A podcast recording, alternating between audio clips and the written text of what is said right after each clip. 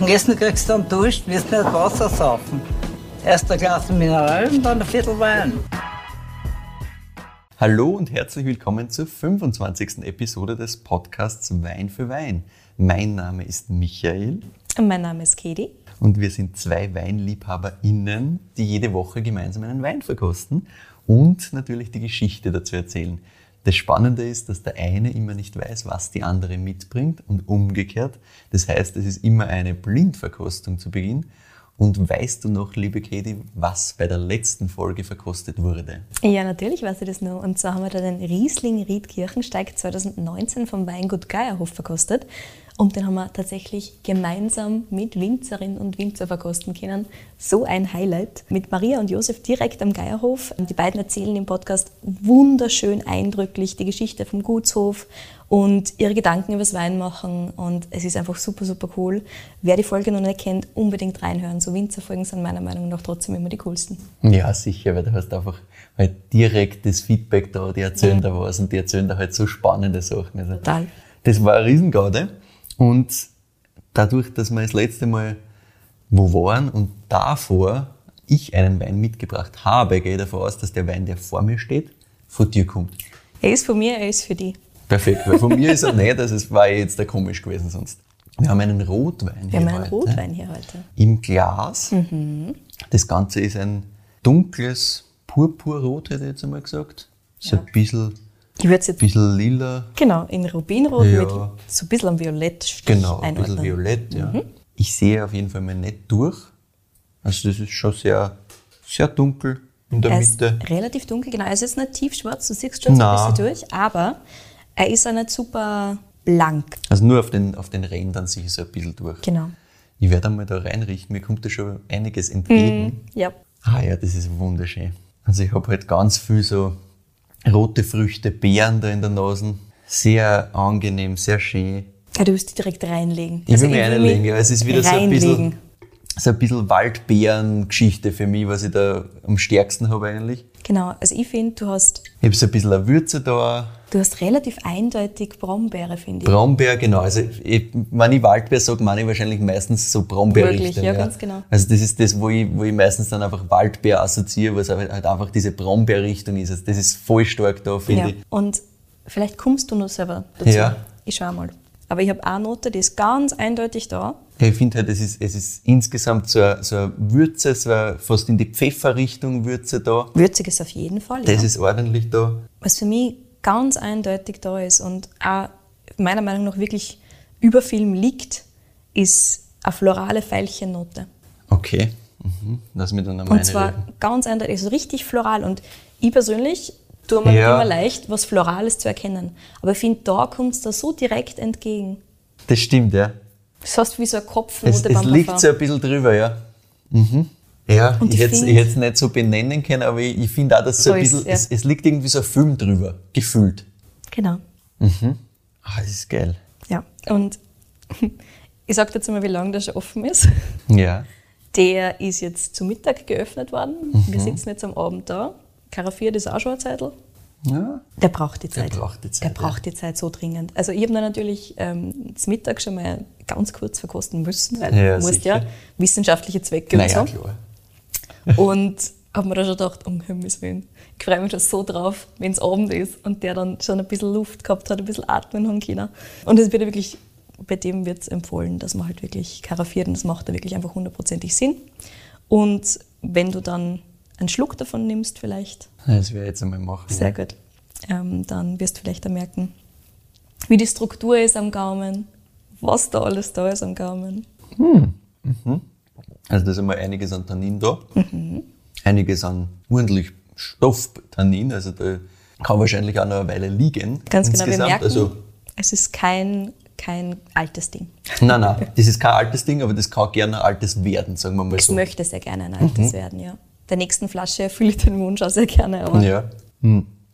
Es ist schön rund, mhm. obwohl nicht opulent, sondern mhm. sehr elegant. Ja. 100%. Also von der Nase her hätte ich mir fast mehr erwartet von der Opulenz, weil da ist schon einiges da, sondern das ist sehr, sehr elegant. Also ja. diese Fruchtnoten wieder, diese Beerennoten sind wieder da. Ich habe so ein bisschen am Preiselbeer-Touch so ein bisschen wieder drinnen. Mhm, mhm, ja. Also so ein bisschen durch diese Frische halt, glaube ich, auch ein bisschen mh, schön und diese Würze ist halt wieder vollkommen da. Die Würze ist da, ganz, ganz eindeutig. Ich finde, durch dieses Tannin ergibt sich für mich auch wieder so ein bisschen, ein bisschen so Röstaromen, so Richtung so dunkle Schoki. Mhm. Ja, genau, ich wollte gerade so sagen, das wieder Schoki, im Abgang bleibt da das wieder, wieder so eine dunkle Schokoladen, zartbitter Schokoladennote Genau. bleibt da, da im Mund, ja. Mhm. Und gleichzeitig aber trotzdem finde ich, diese Fruchtigkeit bleibt schön da. Mhm. Also das finde ich ganz, ganz angenehm, weil das heißt oft einmal, finde ich, bei, bei Rotweinen, dass dann halt am Schluss nur mehr diese, diese würzigen, rauchigen Noten, also diese, also äh, im zartbitter Schokolade und so, dass das als einziges dann nur mehr präsent ist. Und das ist mir dann ein bisschen zu viel oft, weil ich nicht so der Riesen-Schokolade-Fan bin. Und wenn da halt nur mehr diese zartbitter Schoki im Mund da bleibt, ist nicht immer mein Favorite. So finde ich das ganz schön. Weil du hast halt wirklich diese Fruchtigkeit, diese Beerenfruchtigkeit, die für mich immer noch das ähm, Genau, für mich wieder ganz stark die. Brombeere da. Genau. Das ist eigentlich immer noch schön da und bleibt da halt auf der Zunge haften. Das ist halt sehr angenehm. Und ich finde, du hast im Abgang so ein bisschen wieder dieses, diese leichte Salzigkeit, fast ein bisschen was Richtung, Richtung Stimmt, ja, es ist Eisen, also so ein bisschen Ja, genau, Richtung das ist fast, fast ein bisschen so dieses, nicht ganz so arg, wie es das halt beim, Nein, beim Eisenberg-Thema gehabt hast. Das- Da hast du es noch viel stärker gemerkt, Ja, aber ja. Diese, dieses karge, salzige am Das ist das Schluss. Mineralische wieder am Gaumen. Du Ist schön. das einfach. Mhm, ganz genau. Also kann ich da echt nur zustimmen. Und du hast es noch nicht erwähnt, Holz ist wunderschön integriert. Man weiß natürlich, okay, der muss wahrscheinlich eine Zeit lang irgendwo gelegen sein, weil ansonsten funktioniert das Ganze nicht so Genau. schön, elegant und rund. Aber und ist nicht präsent. nein, Also, es ist es keine so Holzbombe. Hintergrund. Also, Ich finde auch, also schön eingebunden, das braucht er für diese ganze Struktur und so, ja. ich finde auch, dass Aber- er nur strukturell merkbar ist, ansonsten gar nicht. Was meist Stilistik ist, ne? Das Ja, ja, natürlich, ja. Aber das ist, also ist wirklich sehr, sehr schön. Mhm. Es macht sehr viel Spaß. Mhm. Genau. Und wir haben wirklich eine Säure- und eine Tanninstruktur da, die am merken lässt, okay, gut, der könnte jetzt sicher noch eine Ja. Zeit lang liegen. Und das finde ich, wunderschön halt. balanciert. wunderschön balanciert. Und diese, das merkt man, finde ich, relativ schnell, wenn es halt diese Tanninstruktur, die schon auch kräftig ist, wo du einfach merkst, huh, da ist einiges da, Mhm. plus Säure auch noch sehr kräftig, dann finde ich, tut mir selbst ich leicht zu sagen, ich glaube, den könnte man einige Jahre liegen lassen. Ja, ganz genau. Wobei, auch da müssen wir dazu sagen, natürlich, das Tannin ist nicht grobkörnig. Sondern es ist fein. Das es gibt die- dem Ganzen ein bisschen Stoffigkeit. Genau, es hat die nicht von den Socken so, ähm, wie man das macht. Nein, da hat, wenn das ein bisschen- Sachen. Genau, wenn das wirklich noch ganz grob ist und noch gar nicht, noch gar nicht funktioniert. Also den kannst du jetzt auch schon schön trinken. Ne? Aber Ja, genau, das ist halt am Anfang seiner er Trinkbarkeit. Halt, genau, noch geiler ist halt in zehn Jahren wahrscheinlich. Aber funktioniert. Mhm, ganz genau. Also macht jetzt halt auch schon Spaß. Ja. Sehr schön. Absolut, ja. Es war gar nicht so leicht, so eine Balance zu finden zwischen, bringe ich was Altes mit oder bringe ich was mit, was altern kann, theoretisch. Ja, Ja. schön. Nein, Magst, das, das eine, gut. magst du einen Tipp äußern? Es ist eh sehr sortentypisch. Also Ja, also sollte es einordnen grundsätzlich mit, mit Würze und mit den, mit den Beeren, das kann eigentlich nur blaufränkisch sein. Genau. Also das ist sehr, sehr klar, finde ich. Mit dem, wie die Würze da ist, mit diesem leichten Pfeffer, aber nicht nur Pfeffer, sondern Genau. wirklich so verschiedene Würzaromen da, diese Beerigkeit, gerade das Braunbeere, ja, geht nicht Genau. anders. Plus Säure, Tannin, das hast Ja. du halt in Österreich relativ wenig an. Geht sich, geht sich schwer aus, ja. Ganz genau. Und das ist halt so ein Sortenvertreter, wo ich wieder sage, Ja, dafür trinke ich sehr, sehr, sehr, ja. sehr, sehr gerne Ja, weil Blaufränkisch. es halt einfach eine geile Sorte ist. Das muss man halt schon ja, wir sprechen heute eh darüber. Also die Sorte stimmt Sehr natürlich hundertprozentig. Wundervoll. Ich erzähle dir gleich mal, wo wir heute unterwegs sind. Und vielleicht vorher noch ganz kurz, bitte? Burgenland, Blaufränkisch. Geht nicht anders. Ne? Es Also, wird nicht recht wie anders gehen. Auch beim- wird, wird, wird schwer sein, ja. Ich glaube nicht, dass man sowas einfach irgendwo anders finden kann in Österreich. Ich, ich tue mir hart da jetzt irgendwie, vor allem Blaufränkisch. Mm -mm. Blaufränkisch ist ganz schwer. Also ganz, ganz selten, dass man es überhaupt woanders findet per se. Genau. Aber dass das halt dann auch noch geil ist, So wie das. fällt mir jetzt so spontan auch nichts ein. Ne? Ja. Ich habe natürlich überlegt, wir haben jetzt die Woche vor Weihnachten, wenn dieser Podcast online geht. So ist es. Und was für einen Weihnachtswein ich da im Prinzip mitnehmen kann. habe die Chance genutzt, ein bisschen auf den Tisch zu hauen, möglicherweise. Perfekt, ja. Es ist ein schöner Weihnachtswein, das muss Ja. man schon mal sagen. Also das passt Es ist super. ein Wein, der mit Sicherheit auch gut zu essen ist. Mhm. Wenn man das Glück hat, von dem vielleicht ältere Jahrgänge zu besitzen, dann ist das natürlich nur mehr viel spannender. Aber auch schon dieser Jahrgang 2017 im Übrigen. Also auch kein ganz junger mehr, sondern 2017. Mhm. Ja, aber trotzdem Für Blaufränkisch eh noch immer. Ja, ja ganz alt, genau. ne? Also das ist jetzt gerade am Anfang seiner Trinkbarkeit. Manche würden das Kindsmord nennen. Ich finde da jetzt nicht mehr. Ich finde, der funktioniert ja jetzt Na. schon. Aber Finde ich auch. Also macht jetzt schon Spaß, aber natürlich hast du immer im Hinterkopf so, ach, das in zehn Jahren möchte ich gern haben, so quasi. Ja, deswegen muss man sich mehrere Flaschen in den Keller legen. ja das Ganz tut man auch so. einfach. Vollkommen richtig. Genau, also ich habe mir wirklich einen Wein ausgesucht, der wunderbar zu essen funktionieren kann. Wenn man möchte, ich finde, der funktioniert auch alleine sehr, sehr gut, aber gerade Blaufränkisch mit der Struktur, mit ähm, der Säure, mit dem Tannin, das doch einfach ein bisschen Widerstand halten kann gegen alles Mögliche und die Säure, die so ein bisschen auch durch Fett schneiden kann.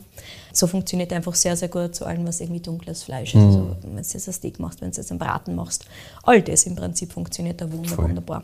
Damit, ich meine, wir essen zwar nach dem Raclette und ich überlege, ob ich mir nicht so was ähnliches einfach mitnehmen soll. Einfach weil wir auch dunkles ähm, Fleisch dabei haben und ich am liebsten das ist, muss ich dir ehrlich sagen. Ja, also ein sicher schöner Weihnachtswein. Ja, wunderbar. Wer ist es? ich spanne jetzt ja die ganze Zeit schon auf die Ja. Folter, gell? Wir sind Nona im Burgenland beim Weingut Moritz, Ah. beim Roland Felich. Ja, gut. Wer wäre ein Kandidat gewesen, den ich da jetzt einmal rausgehauen hätte? Macht absolut Sinn. Roland Felich ist halt so ein bisschen einer der Namen für Blaufränkisch in Österreich. Gerade wenn man diese Stilistik mag. Die elegante, die nicht Ja. opulente, die Ja. nicht wuchtige. Die meiner Meinung nach schöne Stilistik, das Sehr Blaufränkisch. schöne. Ähm, Im Glas haben wir einen Blaufränkisch Lutzmundsburg Alte Reben 2017. Fein. Wieso genau mit denen im Glas haben wir jetzt wieder dann nachher noch im Detail, also wieso genau ich den ausgesucht habe. Aber ja, ich habe mir gedacht, ich mache mal was etwas Wilderes in die Richtung. Und ja, wie schon gesagt, der Roland Felich steht mittlerweile halt für den hochwertigen österreichischen Blaufränkisch wie ganz wenige andere, auch international, ganz, ganz wichtig, auch international. Dass der in Österreich so anerkannt ist, wie er anerkannt ist, war allerdings weit nicht immer so. Ja, das kann Ich erzähle jetzt die Story dazu. Ja. Angefangen hat das Ganze 2001. Der Roland Felich ähm, hat sich damals vom Familienweingut gelöst, um einen eigenen Weg zu gehen. Mhm. Wieder so eine klassische Story. Als Side Note erzählt er noch ein bisschen was über das Familienweingut vorher, weil Mhm. man muss ja dazu sagen, der Roland Felich hat sich zu diesem Zeitpunkt, zu 2001, schon einiges an österreichischer Bekanntheit verschaffen. Und auch international, weil er mit seinem Bruder gemeinsam am elterlichen Weingut äh, den Chardonnay Tiglat gemacht hat. Da sagt er mit Sicherheit auch Mhm. Was. ja. Der war auch sehr, sehr erfolgreich, auch international relativ erfolgreich und hat damals also ein bisschen die österreichische Weinwelt aufgerüttelt und hat ein bisschen gesagt, was man alles machen kann Mhm. und was alles möglich ist, auch mit Chardonnay in Österreich. Und ganz kurz Exkurs zur, zur Backstory unter Anführungszeichen vom Roland Felich. Das Familienweingut äh, Felich liegt in Appleton im Seewinkel. Die Eltern von Roland Felich haben das nebenbei betrieben, also wirklich so als Hobbyweingut eher als irgendwas anderes. Und die Felich-Geschwister haben im Weingarten mithelfen müssen, es Kinder waren, Teenager waren. Und der Roland Felich hat erzählt, dass er damals als 15-, 16-Jähriger das absolut gehasst hat. Er hat das überhaupt nicht mögen. Alle anderen Schulkollegen haben einfach gehen können, im Sommer schwimmen, irgendwo hin, Garde haben und er hat im Weingarten müssen. War Sache. nicht cool. Hat ihm überhaupt nicht taugt, so wie das war. Und er hat dann eine Zeit lang einfach gesagt, so nein, brauche ich nicht mehr, will ich nicht mehr. Und ist zwischendurch einmal Croupier im Casino geworden. Wirklich? Ja, ganz genau. Geil. Das war meine Reaktion. Wirklich. Das hat allerdings nicht lang gehalten. Es hat er dann doch wieder zurück zum Wein gezogen. Am Anfang eben zurück ins elterliche Weingut, wo er und sein Bruder gesagt haben, so, wenn wir was machen wollen, dann müssen wir das schon jetzt machen und dann starten wir jetzt los. Und er sagt da, es ist sicher dieses Aufwachsen mit, mit Wein und dieses Aufwachsen mit auch Kulinarik. Also seine Mama war eine Zeit lang in Paris hat da einiges so an kulinarischem Wissen und auch an, an der Liebe zum Kochen mitgenommen hat daheim immer ganz viel gekocht und sehr gerne gekocht und auch, da hat er sehr, sehr gut gekocht. Er ist halt aufgewachsen in diesem Konglomerat aus guten Wein und Kulinarik und das Ganze zu schätzen und so ganz losgekommen ist er davon nie und er hat schon gesagt, diese Prägung, die war eigentlich immer da und er fühlt sich da einfach auch wohl in diesem Ganzen, trotz allem. Auch wenn er es mit 15, 16 vielleicht nicht geglaubt hat, dass es so super ist, aber das ist ja eh öfters mal so. Ja, das so ist so der Klassiker. Biografien, ja. Spannend. Genau, und ähm, mit seinem Bruder gemeinsam, das war in den späten 80er, hat er dann äh, gemeinsam den äh, Chardonnay Tiglat produziert. Und so ein bisschen inspiriert von Burgunderweinen war das damals. Und generell die Burgund, ähm, die inspiriert den Roland Felich ganz, ganz stark. Viel mehr als das, äh, das Bordeaux zum Beispiel dort. Und das Bordeaux war in Österreich ja in Fashion. So um die Zeit um, um diese ganzen sehr schweren Bordeaux-Brommer mit halt 14, 15 Prozent Alkohol und neues Holz und nur mehr neues Holz obendrauf, wenn es irgendwie geht. Und das hat er irgendwie nie so cool gefunden. er hat immer gesagt, na, die Burgund, diese Eleganz, auch dieses, diesen Boden, den du durchspürst durch alles. Mm. Das hat er so viel besser gefunden als das andere und diese Stilistik ist ihm einfach viel mehr gelegen. Und das ist im Prinzip bis so. weiter so. Gut ja, so, nice. Ja. Ich freue mich auch recht drüber. und er hat dann aber trotzdem gesagt, so, na, ich muss schon einmal meine eigene Sache machen da. Und hat sich dann nach dieser Rückkehr und die paar Jahre im Familienweingut gemeinsam mit seinem Bruder dafür entschieden, dass er sich mit einer ganz anderen Rebsorte beschäftigen möchte und das er wirklich in einem eigenen Projekt machen will. Ganz, ganz neu, nicht auf irgendwelchen Rebflächen vom, vom Seewinkel. Und zwar mit dem Blaufränkisch, mhm. den wir da hier im Glas haben. Und um diese Bedeutungskraft von dieser Entscheidung zu verstehen, dass er jetzt sagt, er geht weg von dem sehr erfolgreichen ähm, Chardonnay-Tiglert, Dafür müssen wir zurückgehen in die 90er, frühen 2000er, wo der Blaufränkisch echt nicht so eine gehypte Rebsorte war. Ganz im Gegenteil. Du hast da halt wirklich gehabt, und das haben wir eh schon ein paar Mal besprochen, mhm. aber vielleicht hat, jeder, hat nicht jeder ähm, unsere Folgen gehört und vielleicht kennt nicht jeder so ein bisschen diese Backstory. Damals haben wir ganz groß diese Prägung der internationalen ähm, Rotweine gehabt und der internationalen Rebsorten auch vor allem. Diesen sehr opulenten, sehr wuchtigen Neuholz und ganz fruchtgeprägten Weinstil. Und der ist eben auch so ein bisschen auf den Blaufränkisch umgemünzt worden, mhm. aber es ist nie wirklich, also bis auf wenige Ausnahmen, sagt der Roland Felix, versucht worden, aus dem Blaufränkisch einen Topwein auszuholen. Mhm. Sondern halt einfach im Prinzip so ein bisschen eine Kopie, ja, ähnlich genug, die Leute bringen es eh, die freuen sich eh, wenn genau, halt Holz über Holz über Vanille über Würze ist. Und das war halt überhaupt nicht seine Sache. Und die Rebsorten waren halt damals auch echt nicht im Top-Sortiment vertreten. Und kann man sich gar nicht vorstellen. Nein, überhaupt nicht. Also, ne? also bei uns ist jetzt diese Rebsorte. Ne? Natürlich ne? kenne ich die Geschichte jetzt auch schon öfters, aber jetzt stolperst du ja dauernd wieder drüber, weil das halt einfach wirklich so prägend ist. Es ist super prägend für die Zeit, ja. Aber ich finde, man kann sich überhaupt nicht Nein. vorstellen, wenn du heute schaust, was halt so im Top-Sortiment die Sachen sind, die da wirklich relevant sind, dann ist der Blaufränkisch halt ein Riesenplayer. Absolut. Und dann denkst du, shit, das war damals einfach nicht. Gar nicht. Und das nein. ist halt nicht lang her, ne? das sind 30, 35 Jahre, wo das einfach. 20. Ja, ja. Das ist das stimmt, der Sache. 20 Jahre, ja. 20 Jahre ist das ja. her. Und ja, also wie schon gesagt, ich stolper da immer wieder drüber und denke mir, was? Wie mhm. kann das gewesen sein damals? Aber gut, das ist halt einfach vor unserer Weintrinkezeit gewesen. Das heißt, ja, nicht klar. können wir immer nur im Nachhinein anschauen und uns denken, hä, how? Aber wahrscheinlich war es damals einfach ganz normal, ne?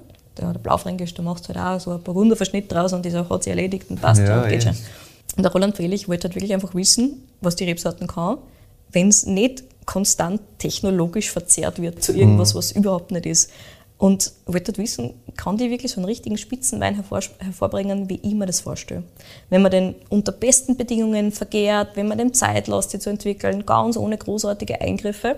Und man wissen es ja, heute gehört das Low Intervention, Winemaking, bei vielen Winzern, vor allem vielen Winzern, die wir im Podcast haben oder die mhm. wir cool finden, eher zum Standard als zur Ausnahme. Und damals war es halt einfach ganz sicher nicht so. Ja, klar. Und unter den besten Bedingungen hat der Roland Fehlich aber damals genau das verstanden. Spontan vergären, viel Zeit im Keller, offene Maischervergärung, Ausbau, im großen Holz keine Schönungen, keine Verfremdungen, keine Filtration oder ganz vorsichtige Filtration. Mhm. Also auch wieder einfach ein Vorreiter in dem Gebiet. Und das ist einfach 2000, 2001. Das ist 2001, ja, ganz genau. Das ist natürlich schon wieder Not bad. Und er ist halt wirklich darum gegangen, ähm, nicht, dass er jetzt wieder irgendeinen anderen Stil kopiert, sondern dass er halt wirklich aus dem Blaufränkisch außerhalb, was so diese, diese Sortentypizität ist im Burgenland. Also der wollte wirklich einen burgenländischen Wein machen, mhm. nicht einen, was weiß ich, einen Bordeaux-Fake oder sowas in der Richtung. Der wollte mhm. einfach sagen, okay, passt, mir geht es darum, dass ich Land und Boden und die Rebsorte spürbar mache und nicht irgendwie verschleiert. Kurz gesagt, er wollte einfach ein Original schaffen, das damals einfach in dieser Form ganz wenig gegeben hat. Also er nennt schon ein paar, zum Beispiel der Uwe Schiefer, ähm, er nennt ja, schon okay. ein paar so, so, Winzer, die halt damals auch schon was ganz Spannendes gemacht haben, mhm. wo er sich auch gedacht hat, das ist genau die Richtung. Genau so und nicht anders kann ich mir einen Blaufränkisch vorstellen. Mhm. Naja, also und das ist ja immer so, man stellt sich das dann, glaube ich, immer so ein bisschen romantisch vor, dass ja. dann immer nur einer da war und Nein, der hat die große Idee. Da gibt es eh immer so ein paar, aber man muss halt im Verhältnis sehen, na, wie viele Leute haben was gemacht. Ne? Und wenn da halt dann, wenn es da drei Namen gibt, die genau in die Richtung gehen, dann ist es ja immer noch nichts. Ja, es ist einfach verschwindend ja. gering und ist teilweise halt auch belächelt worden oder ist halt einfach nicht gekauft worden in ja. Österreich. Ne? Oder jeder in Österreich sagt, das braucht man nicht, so ein dünnes Wasser. Mhm. Und wie schon erwähnt, ist dieser Boden rund um Appleton nicht unbedingt optimal gewesen für ihn, mhm. weil er halt wirklich Blaufränkisch machen wollte, so wie er das Gefühl hat, dass Blaufränkisch optimal ist. Und der meint es auch wirklich ernst, wenn er was optimieren will. Der sucht so lange, bis er es geschafft hat, bis er genau das gefunden hat, was er haben will. Und nur so und nicht anders. Und ja, der Boden rund ums Familienweingut war halt nicht optimal für Ermand Rotwein und grundsätzlich für den Blaufränkisch gar nicht. Mhm. Und deswegen ist er auf die Suche gegangen nach Rebflächen, nach Trauben für sein Projekt. Und das hat man natürlich ins Mittelburgenland geführt, und zwar rund um Ödenburg, um die alte Rotweinhauptstadt der mhm. Region, damals, wie es noch gemeinsam mit Ungarn war. Und daher ist da raus, wir haben wieder eine ähnliche Sache, wie wir schon beim Stefan Welanschitz von Kolfork gehabt haben. Der Roland Felix hat sich auch ganz, ganz stark mit der Geschichte des Burgenlands beschäftigt. Mhm. Ganz, ganz, ganz stark. Und dem ist es auch sehr wichtig, diese geschichtlichen Komponenten drinnen zu haben. Die zwei Orte, an denen er das Moritz-Projekt gestartet hat, sind einerseits Lutzmannsburg und Neckenmarkt, das wir ja schon Folge 10 von Kolfok kennen. Genau. Die zwei Orte sind nur ca. 10 Kilometer entfernt. Lutzmannsburg liegt ganz an der ungarischen Grenze, Neckenmarkt kennen wir eh schon ein bisschen. Und insbesondere Lutzmannsburg hat damals tatsächlich überhaupt niemand am Schirm gehabt. Das hat den Roland Felix natürlich nicht aufgefallen, sie genau dort nach Rebflächen und nach Traummaterial für das Projekt Moritz umzuschauen. Es hat eine Zeit gedauert, bis er tatsächlich Flächen gefunden hat, die für ihn optimal waren. Und ganz, ganz wichtig war neben einem sehr, sehr spannenden Boden auch möglichst alte Rebstöcke. Also er wollte nicht mit neuen Rebmaterial arbeiten, sondern okay. er wollte möglichst, möglichst alte Rebstöcke haben, die ja wirklich schon im Ertrag verringert sind, automatisch, mhm. Hm, aufgrund von dem Alter. Und Lutzmannsburg hat er so beschrieben, das ist ein kleines Dorf, da hast einen Fluss, da hast einen Hügel und auf dem Hügel musst du rauf und dann hast du ein vulkanisches Hochplateau mhm. mit ca. 200 Hektar Wein, gar nicht so viel, und 85 Prozent davon Blaufränkisch. Und das ist einfach so einer der Orte. Er hat es nicht wissenschaftlich überprüfen lassen, aber es ist einer der Orte, wo er sagt, dass die ältesten noch lebenden Blaufränkisch-Reben zu finden ah, sind. Okay. Und die Reben mhm. sind auch wirklich alt, zwischen 45 Jahren bis zu 100. Also richtig ah, ja. alt, mhm. ganz genau. Und er hat gesagt, ja, so alte Sachen findest du halt im Normalfall eher weniger und das sind eigentlich so bis jetzt hat er keine öderen Sachen gesehen irgendwo. Das heißt, da ist quasi der Blaufränkisch einfach, Blaufränkisch einfach stehen geblieben. Wo, ja, wo woanders genau. halt was neu ausgepflanzt mhm. worden ist und so, ist das da halt einfach gar nicht passiert, weil die Flächen quasi zu irrelevant gefühlt wurden. Ja, es hilft natürlich, dass äh, Lutzmannsburg ähm, ein bisschen abseits liegt von diesen klassischen Weinhauptstädten, äh, das du im Mittelburgenland hast. Und so ein bisschen an der Grenze zu Ungarn, mhm. relativ knapp dran auch schon. Ja, und einfach ein kleines Dorf ist. Und in Neckenmarkt hat er eben auch ein paar Sachen gefunden, die spannend für ihn waren. Aber ich habe mir jetzt eben auch den Lutzmannsburg 2017 ausgesucht weil das eben der Ort ist, wo alles angefangen hat. Mm, für ja, das, das Projekt passt natürlich Moritz. perfekt zur Geschichte. Ja, ich bin ja. immer wieder zum Anfang von allem gegangen, das mag ich recht. Ich finde diese, dieses Geschichtsinteresse ähm, vom Roland Wellig so cool, dementsprechend habe ich mir gedacht, ja, wir gehen seine Geschichte ja, das zurück. Das ist gut, das ist gut. Und grundsätzlich ist mir aber sehr, sehr schwer gefallen, wie zu entscheiden für einen Wein von äh, Weingott Moritz. Ja, einfach, ja, einfach weil es so viele coole Sachen gibt. Und ich bin eben letztlich wieder am Anfang gelandet. Kurz zum Wein bevor wir vielleicht die Story fortsetzen. Ja. Die Rebstöcke stehen in sechs verschiedenen Parzellen. Es sind alles alte Reben, wie mhm. der Name schon sagt auch. Die Trauben werden tatsächlich pro Parzelle geerntet vergoren und dann zumindest acht Monate im 500 Liter Fass ausgebaut und danach erst kommt der erste Rohverschnitt. Mhm. Das heißt, er schaut sich die ganz genau an, die Einzelparzellen mhm. und dann ist verschneidet das, das erste Mal und dann kommen es nochmal mindestens weitere zwölf Monate im Ausbau, auch wieder im 500 Liter Fass, nichts Neues Holz. Mhm. Und alles großes Holzfass, nichts Barrik. Also wie wir vorher schon besprochen haben. Und ja, meiste Standzeit ist relativ Standard. Das sind so 20 bis 22 Tage. Ja. Offen, spontan vergärt, im offenen Holzbottich und offenen Holzgärständern. Also so mhm. richtig, richtig ursprünglich im Prinzip. Mhm. Und wie schon vorher erwähnt, keine Schönung, keine Filtration. Also einfach ein sehr natürlich entstandenes Ding, das Ganze. Ja, also das war das erste Jahr. Ähm, da hat es wirklich nur Lutzmannsburg alte Reben gegeben. Und erst im zweiten Jahr ist dann Neckenmark dazugekommen. Also da waren Trauben von ja, Neckenmark okay. dabei, genau. Und das heißt, erstes Jahr ist quasi 2000. 2001 ah, war das, ganz ja, okay. genau. 2001 war nur Lutzmannsburg und Neckenmark ist dann 2002 dazu gekommen. Mhm. Und er ist auch so ein bisschen darum gegangen, dass er wirklich, also es war dieser Terroir-Gedanke. Also, dass er sich wirklich anschaut, was habe ich für einen Boden in Neckenmark, dass da da super spannende Böden gibt, das haben wir eh schon mhm. alles in Folge 10 einmal ganz, ganz detailliert besprochen, was es da für spannende Geschichten Voll. gibt. Also eben auch mit diesem äh, Muschelkalk, mit Schiefer und allen möglichen ja, coolen Sachen. Vulkanspaß. Mhm. Ganz genau, auch wieder Vulkanboden mhm. eben. Und die Rebflächen in Neckenmark liegen eben ein bisschen anders, ein bisschen steiler. Ödenburger Gebirge haben wir da die Ausläufer, wie wir schon besprochen haben. Und ein bisschen höher, das ist ein bisschen kühlere Fallwinde auch. Und er ist wirklich darum gegangen, dass er sich diese zwei verschiedenen Orte, die nur 10 Kilometer auseinander sind, komplett auszuarbeiten bei den Weinen. Und wie das 2002 funktioniert hat, hat er sich schon gedacht, okay, passt. Terroir-Gedanke ist echt, es funktioniert, ich kann Ja. das wirklich machen. Das war wirklich eine Bestätigung für ihn. Ja, Dass er wirklich cool. gesehen hat, ja, also er erzählt keinen Blödsinn, mehr oder weniger. Ja, ja. Ich meine, es war ihm schon klar, ne, dass das schon eine coole Sache Naja, ist, die er macht. das, aber wenn du die Bestätigung hast, dann ist es halt auch leichter darauf zu vertrauen, dass das funktioniert. Aber Genau. Du hast halt trotzdem noch eine Unbekannte, nämlich ist das wirklich so? Wenn ich es selber nicht gemacht habe, dann Mhm. war es das halt quasi nur aus vielen äh, Erzählungen, Verkostungen und sonst was. Aber wenn du einmal selber machst und die zwei Sachen nebeneinander hinstellst und merkst, oha, dann ist das schon leibend, glaube ich. Ja. Ja, genau. Also dann 2003 die ersten Weine eben aus Lutzmannsburg abgefüllt hat, sind die österreichischen Kritiker dem ersten Jahrgang vom Weingut Moritz relativ kühl begegnet, muss man dazu sagen. Es war halt so Kritiken aller relativ dünn, sehr, sehr schlank. Wenig Alkohol, relativ wenig neues Holz, definitiv kein neuer Superburgenländer. Also so diese ganzen Klassiker. Weil der das ist ja Superburgenländer, ja, der Superburgenländer war halt laut Erna einfach neues Holz, am besten 200% neues Holz. Ja. Haben wir es einfach in ein neues Holz rein und dann ein Jahr später nur mehr ein Jahr in ein neues Holz und geht schon. super. Und am besten 15% Alkohol, because Ja, why not? genau, weil sonst spürst du nichts. Sonst ist es nicht super.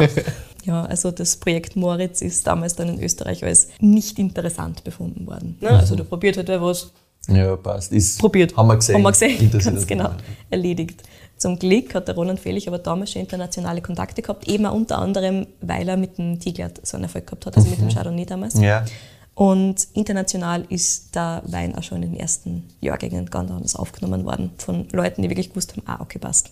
Das ist gesucht, das wollen Leute. Vielleicht Ja. nicht in Österreich, aber woanders definitiv. Der Roland Felix sagt dazu, dass 2001 jetzt kein großes Jahr war, also einfach kein großes Weinbaujahr für, für den Blaufränkisch generell. Und er hat ein bisschen mit Anlaufschwierigkeiten zu kämpfen gehabt. Und er hat auch damals einfach die Trauben, als Traubenmaterial zukauft in den ersten Jahren. Also wirklich nur Traubenmaterial zukauft, wo er gewusst hat, okay, passt, das ist das optimale Traubenmaterial, das kommt von optimalen Flächen, das ist optimal so bearbeitet, wie ich das gerne haben mag. Und mit dem mache ich jetzt Weine. Und er hat einfach nur nicht alles an Material, also an Gerätschaften gehabt, das er tatsächlich haben wollte. Also die offenen Holzgeistände waren zum Beispiel noch nicht da und so weiter. Ah, okay. Spannend. Aber der Wein, also er hat gesagt, der Wein hat er damals für ihn schon wirklich einige Anzeichen gezeigt, die wirklich bestärkend waren. Wo sie gedacht hat, es ist nicht alles schief gegangen. Alles ist okay, das passt schon so, aber ich Das kann wird arbeiten schon. damit, ganz genau. Und 2002 hat er gesagt, war für ihn dann auch wirklich grandios. Also das war ein optimales Blaufränkisch, Jahr, das hat schon mal geholfen. Zusätzlich hat er sich inzwischen so ein bisschen die Dinge besorgt gehabt, die ihm im letzten Jahr noch ein bisschen angegangen sind, zum Beispiel die Holzbottiche für die offene Maischevergärung. Und das Jahr das 2002 ist halt in Österreich von Kritikern auch halt passabel aufgenommen worden, aber auch nichts weiter. Aber er hat dann gewusst, so passt. Coole Sache. Okay, passt, damit können wir wirklich was tun. Und er sagt halt auch, ohne Skandinavien war es wirklich schwierig geworden. Also gerade die Spitzengastronomie Also in Skandinavien, ja, ja, die, haben, die haben das gefressen. Die wollten das unbedingt haben. Und danach ist dann ähm, die USA gekommen, davor New UK, also so ein bisschen dieser Weg raus in die große weite Welt, unter Anführungszeichen. Und dort hat man, also in Skandinavien hat man wirklich die Weine damals schon so wollen. Also wirklich dieses sehr elegante, dieses mineralische, wo du wirklich am Gaumen das spürst, dieses nicht komplett voluminöse, sondern das hat einfach viel besser zu dem Essen passt und ja, ist einfach damals gefeiert worden in der Spitzengastro in Skandinavien. Und das hat mir wirklich geholfen. Gut so. In Österreich hat man wirklich nicht geglaubt, dass es lagerfähige Blaufränkisch ohne ordentlichen Körper gibt. Also die haben geglaubt, ein lagerfähiger Blaufränkisch muss unbedingt viel Alkohol haben, ganz, ganz, ganz viel Körper, super, super voluminös sein, weil ansonsten funktioniert das nicht.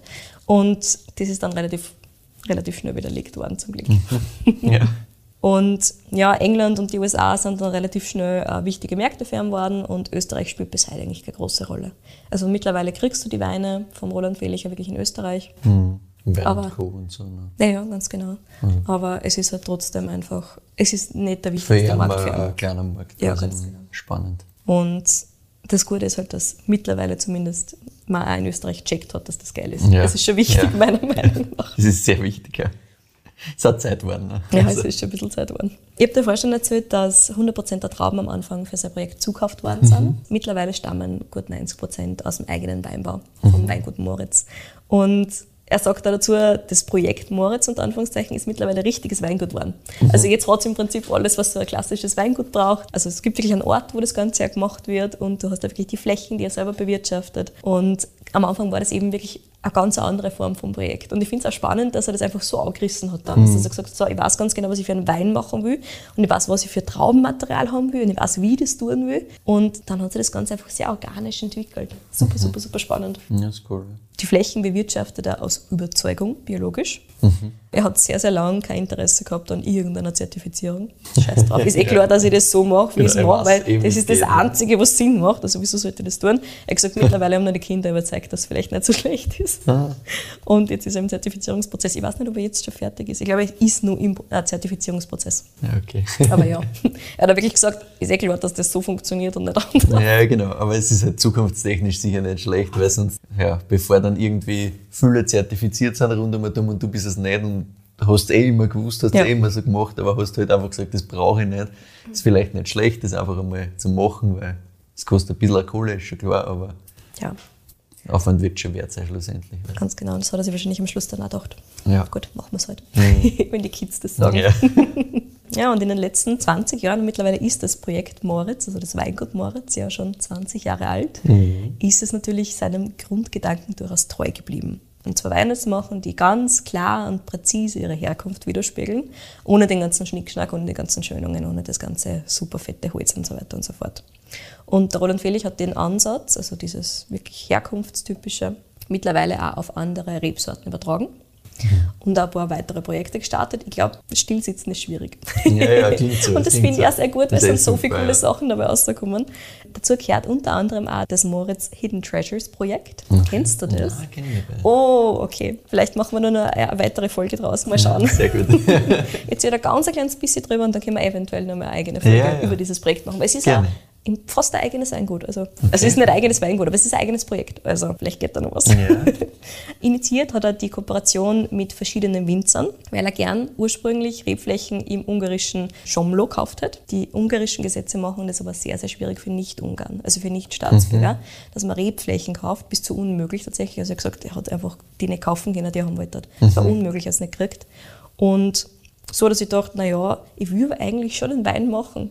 Also suchen wir wieder Partnerwinzer mhm. und machen mit denen gemeinsam was. Und das hat er wirklich durchzogen und hat die Weine mit denen gemeinsam umgesetzt, die er dann einfach gerne selber gemacht hätte. Und ein ganz starker Vertreter bei all diesen Weinen ist ganz klassisch der Formint. Ah, mhm. ja. Also wir sind wieder bei der Geschichte des Burgenlands. Ja, und mhm. er hat da ein paar sehr, sehr coole Weine gemacht. Der Formint ist halt auch diese klassische Rebsorte, die sehr länderübergreifend ist, die Österreich ganz, ganz stark mit Ungarn verbindet und mhm. mit dieser Geschichte. Und er sagt im Prinzip, ähm, dass der Blaufränkisch und der Formint so ein bisschen Äquivalente sind und ja, der Formint ist im Prinzip so ein bisschen diese, die weiße oder der, der Weißwein. Ähm, die weiße Geil. Die weiße, was? die, wenn der Blaufränkisch die rote Geilheit ist, ist der Formint die weiße Geilheit. I see, okay, passt. Verstehe ich. Also er sagt im Prinzip, das ist so ein bisschen das Weißwein-Äquivalent davon. Ja, eben. Und Stimme ich zu. Finde ich auch beides extrem geil. Also, ja. Passt. Ja, voll. Er sagt auch, das ist halt so, auch so ein bisschen ein Grenzwein im Prinzip. Der mhm. sagt, dass es einfach keine Grenze gibt für einen Wein. Ist mhm. einfach so. Und äh, der äh, die Herkunft sehr, sehr gut ausdrücken kann. Und mittlerweile ist er mit dem Projekt äh, Hidden Treasures in Scholmlo, in Tokai, am Balaton und auch wieder in Österreich zurück. Oh. Mhm. Also du hörst eh aus, wir haben da ein paar schöne ungarische Anbauregionen. Und in Österreich macht er zum Beispiel auch was mit dem Stefan Melanschitz von Kolfag. Ui. Na gut, das müssen wir wahrscheinlich wirklich, dem müssen wir fast eine eigene Folge widmen. ich denke ja. Ich habe da durchaus schon ein paar Ideen. Zwei Leute, also, hm, ja, geil. Aber es sind auch alle, also all diese es sind nicht nur reine, reinseitige Verminz, die mhm. es gibt, ähm, sondern er ähm, hat teilweise auch Cuvées mit anderen autochthonen oder mit anderen ähm, ungarischen Rebsorten, die wir halt überhaupt nicht kennen. Ja, spannend, sehr, sehr cool. Ja. Die Namen unaussprechlich, natürlich, gar nicht. Natürlich, nein, das, das äh, bei der Folge, wenn du die genau. Folge machst, habe ich das Problem nicht kennen. Bis zu der Folge übe ich noch. Ja, genau. Aber ja, so schließt sich natürlich der Kreis zu unserer Folge 10. Mhm. Und ähm, neben diesem super coolen Hidden Treasures Projekt gibt es auch mittlerweile äh, vom Weingut Moritz selber, aber andere Weine neben diesem Hidden Treasures Projekt. Zum Beispiel gibt es, und da habe ich mir auch schon lange überlegt, ob ich nicht vielleicht die einmal bringen soll, die Hausmarke Weiß, ein Weißwein, Cuvée, der halt einfach super, super cool ist. Und ich meine, wenn alle Hausmarken so schmecken, dann sagst du, es wäre mhm. eine bessere Welt. Aber ja, die Hausmarke Weiß ist immer ein absoluter Wahnsinn. Mhm. Also auch eine große Empfehlung. Ja. Michi, damit schließt sich der Kreis. Wir sind am Ende unserer Story angelangt. Mittlerweile kennt man natürlich ähm, den Roland Fehlich in Österreich erheblich besser, als man damals 2001 gekannt hat. Und seine Blaufränkisch sind natürlich ja, mittlerweile top bewertet, auch international unter den Top-Weinen teilweise, unter den Top-Rotweinen mhm. drinnen. Und im österreichischen Bereich ist der Blaufränkisch zum Glück auch da angelangt, wo er hinkehrt, und zwar ganz oben. Gott sei Dank, ja. Weil das ist halt auch einfach wirklich geil. Ja. Also, und ich, wie gesagt, ich möchte das wirklich in zehn Jahren nochmal trinken. Also ich hoffe, ähm, wir können dann quasi eine, eine Folgenahme machen, weil ich glaube, in zehn Jahren können wir wieder äh, ein Weingut wiederholen, quasi ist in Ordnung. Ja, ich hoffe. Und dann auch selbst einen Wein wiederholen, quasi, weil dann 227 den dann rausholen oder so. Das war schon gut. Das reicht wahrscheinlich schon, brauchen wir nicht einmal zehn Jahre warten. Ne? Können wir machen. Sehr geil. Na, also ganz, ganz großartig. Das ist eher ein Weingut, das fallen hat müssen, also ein bisschen. Ne? Ja. Das Haben wir nicht drauf vorbeikommen. Haben wir gewusst, auch, dass das von uns beiden auf den Listen steht jeweils. Also, Yes. das war, war klar. Geht auch nicht anders, geht wirklich nicht anders. Ich soll das noch schnell bewerten. Hm? Du kannst bewerten und wir können dann erzählen, wo man das denn bekommen möchte. Sehr gut. Also ich bewerte es mit heute genau. an 9,3. Genau weil das sowas ist heute brauchst. schon wirklich geil. Ja. Ich bewerte es aber in zehn Jahren, glaube ich, dann mit einer 9,9 oder so. Ne? Ich denke mal, Da, genau so wird es da, da passieren. kratzt es sehr an der 10, hätte ich gesagt. Ich sehe das ganz, ganz ähnlich wie du. Für mich ist es auch irgendwas zwischen einer 9,4 und einer 9,5 jetzt und Mhm. ich denke mal, das handelt sich einfach nur auf. Ja, ja, also das handelt sich definitiv auf. Das glaube ich auch. Ist richtig fein. Und generell, die Weine sind wirklich alle, also was ich schon verkosten durfte, das ist wirklich alles geil. Natürlich bei den ganzen Blaufränkisch, das ist auch wirklich alles was, was du einfach einmal in den Köder legen kannst und Mhm, warten. Und man muss ja dazu sagen, sogar der Basis Blaufränkisch ist schon richtig, richtig, richtig gut. Also auch der ist schon einfach top, top, top. Gerade wenn man sich vielleicht noch nicht so viel mit Blaufränkisch beschäftigt hat. Ich meine, das ist in Österreich wahrscheinlich ein bisschen weniger der Fall. Aber gerade wenn man jetzt in Deutschland ist und sagt, okay, passt, ich will einfach mal Blaufränkisch probieren, da kann nichts schief gehen, wenn man was vom Projekt Moritz kriegt. Und es gibt da das Projekt Jagini, das kennst du Ja. vielleicht auch schon, genau, gemeinsam mit dem Weingut Rosi Schuster, gemeinsam mit dem Hannes Schuster, das jetzt auch eben gerade erst rausgekommen ist. Ähm, Wein, der 2013 tatsächlich geerntet wurde und der relativ lang braucht hat, relativ viel Zeit auch im Fass und der erst jetzt released worden ist und der auch einfach ein Wahnsinn ist. Also der ist ganz, ganz stark in Konkurrenz gestanden mit Ja, dem da habe hier mir gedacht, ich heute. hab mir gedacht, dass das so, wie du gesagt hast, du warst da nicht sicher, welchen habe ich auch daran gedacht. Ja. Mhm. Aber ich habe mir dann gedacht, wir gehen back to the roots. Ja, das passt zur Geschichte Zurück nach perfekt. Lutzmannsburg. Wundervoll. Und das ist halt auch, also, das ist geil. Ja. Wo kriegt man, was kostet das ist jetzt die gefährliche Sache. Ja. Sache. Also wir sind da im Spitzenpreisbereich äh, vom österreichischen Blaufränkisch, aber das ist halt auch einfach ein Spitzen österreichischer Blaufränkisch, kehrt genauso bepreist, meiner Meinung nach. Jo. Bekommen tut man den relativ selektiv. Also man findet ihn zum Beispiel bei Gute Weine von Lobenbergs, Mhm. die liefern ja sowohl nach Österreich als auch nach Deutschland. Bei Vino Spirit gibt es unter anderem auch. Bei Wein und Kuh gibt es aktuell nicht. Ähm, da gibt es aktuell zum Beispiel nur in Jagini. Also ich glaube, der Mhm. Ja, Kontingent weiß, ist ja. einfach schon aus. Letztens gesehen, ja. Und das sind so die Orte, wo ihr den finden könnt und der kostet so um die 75 bis 80 Euro. Also bei so einem Spitzenpreis. Das ist schon, schon eine ordentliche Investition, aber die kannst du halt heute machen und die in zehn Jahren drüber gefreut. Ganz genau. Also- Oder du freust dir über einen geilen Weihnachtswein. Weil ganz ehrlich, zu Weihnachten kannst du was aufmachen. Ja, zu Weihnachten kannst du sowas natürlich auch. Beziehungsweise macht den dann mit der. Weihnachten 2030 auf. Ja, oder das, ja. Und dann kaufst du dir zwei Flaschen und eine her und den nächsten Genau. 20, 30 oder so in die Richtung. Also, nein, es ist ja für Weihnachten, finde ich, das ist auch irgendwie das Schöne dran, dass du sagst, so, du freust jetzt, da kannst du auch mal ein bisschen eine teure Flaschen aufmachen. Ich finde halt immer nicht overpowern und sie denken, oh mein Gott, jetzt mache ich das ganz arge und was weiß ich. Weil wenn die Leute das dann nicht alle schätzen, wenn man da in irgendwie in einer Familienrunde ist, also don't do it, sondern mach's lieber auf kleine Häppchen. Aber wenn du selber sagst, so jetzt feiern wir mal zu zweit oder in einer kleinen Runde, die das so schätzen können und denen das halt auch taugt, sagen wir so, du musst ja nicht, musst nicht einrichten und sagen, das ist es, äh, ganz klar, Blaufränkisch, Lutzmannsburg, Alte Reben, 217 von Moritz, keine Frage, das, um das geht's nicht, aber Leute, die halt sagen, okay, ist geil, ich möchte mich damit beschäftigen, da kannst du das schon machen. Vorher, also ich kann echt nur zustimmen, gerade in einer Runde mit Weinmenschen. Ja, da ist das halt natürlich die, die absolute Geilheit. Voll. Aber ganz ehrlich, gönnt euch einfach einmal. Ja, gönnt euch, es ist Weihnachten. Es ist Weihnachten. Also in, wenn sie das Herz wahrscheinlich ein paar Tagen. Ja. Von dem her perfekt, wunderbar ausgesuchter Weihnachtswein. Ist wirklich, das ist halt einmal was ein bisschen Größeres, ein bisschen was Spezielleres, ein bisschen Genau. was Besonderes. Und genau das passt doch super zu diesem wunderschönen Fest. Ja, In diesem Sinne hätte ich gesagt, wir sind am Ende unserer Folge angelangt. Wir freuen uns natürlich über Feedback und über Bewertungen. Ihr könnt uns auf Instagram schreiben unter Wein für Wein. Ihr könnt uns per Mail schreiben, äh, entweder an michael.weinfürwein.at oder an kedi.weinfürwein.at. Da ganz wichtig, wenn ihr uns Weinvorschläge schicken wollt, da freuen wir uns natürlich sehr drüber, dann bitte immer nur an einen oder eine weil sonst ist es blöd, weil sonst wissen wir beide, was kommt. Das ist nicht so witzig, so wie heute ist es natürlich schöner, wenn man was da hat, wo man nicht weiß, was es, wo es genau herkommt. Und ja, wenn ihr auf äh, Spotify uns folgt, hilft uns das für die Aufmerksamkeit und für die Reichweite ein bisschen weiter. Und auf Apple Podcasts könnt ihr uns auch bewerten. Auch das hilft tatsächlich weiter. Ja, wir freuen uns aufs nächste Mal und wünschen euch in diesem Sinne mal frohe Weihnachten.